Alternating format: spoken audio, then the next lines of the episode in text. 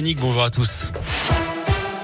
On commence par vos conditions de circulation dans la région. Pas de difficulté hein, à vous signaler autour de Saint-Etienne, de Clermont-Ferrand, de Lyon, encore de Bourg-en-Bresse et de Mâcon. Attention toutefois sur le réseau secondaire à cause de la neige, notamment dans la Loire, la Haute-Loire et le Puy-de-Dôme. Les opérations de déneigement ont eu lieu toute la matinée. Restez tout de même prudent au volant.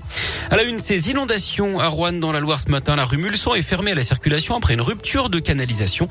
Un bus et une voiture se sont également retrouvés bloqués après un léger effondrement de la chaussée. Plusieurs locaux, notamment des caves, ont été inondés. La circulation est donc interrompue euh, dans le secteur.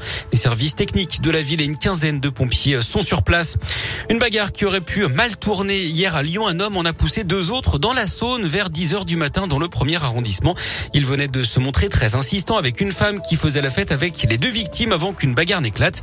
Les deux hommes tombés à l'eau ont finalement pu sortir en hypothermie, mais sains et saufs. Le suspect a été interpellé et placé en garde à vue. Il avait consommé de l'alcool. Une enquête a été ouverte. Un procès très attendu qui ouvre demain à Lyon, celui du viol et de la séquestration de deux femmes dans un bar à Chicha en novembre 2017. C'était dans le 9e arrondissement. Les victimes avaient alerté les secours. Les deux accusés nient les faits. Le délibéré est attendu vendredi. L'actu, c'est aussi le projet de loi sur le pass vaccinal au Sénat aujourd'hui avec l'audition notamment du ministre de la Santé Olivier Véran. Le texte qui va revenir dans l'hémicycle demain.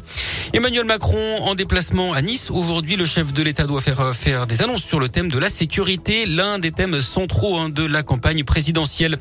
Alerte rouge sur le sud-ouest de la France. Cinq départements sont placés sous très haute surveillance par Météo France à cause des risques de crues et d'inondations.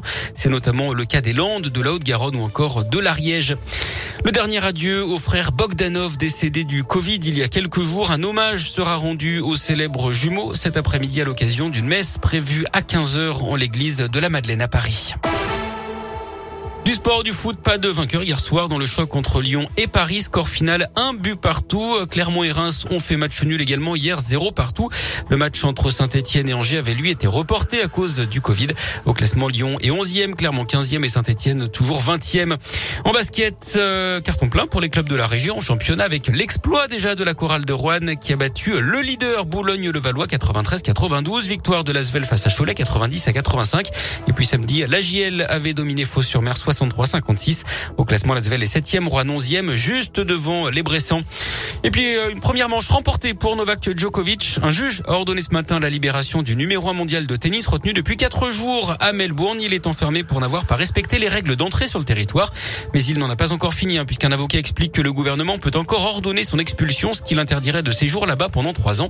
Pour espérer disputer l'Open d'Australie, il doit désormais prouver qu'il a bien eu le Covid et qu'il n'a donc pas besoin de vaccin. fait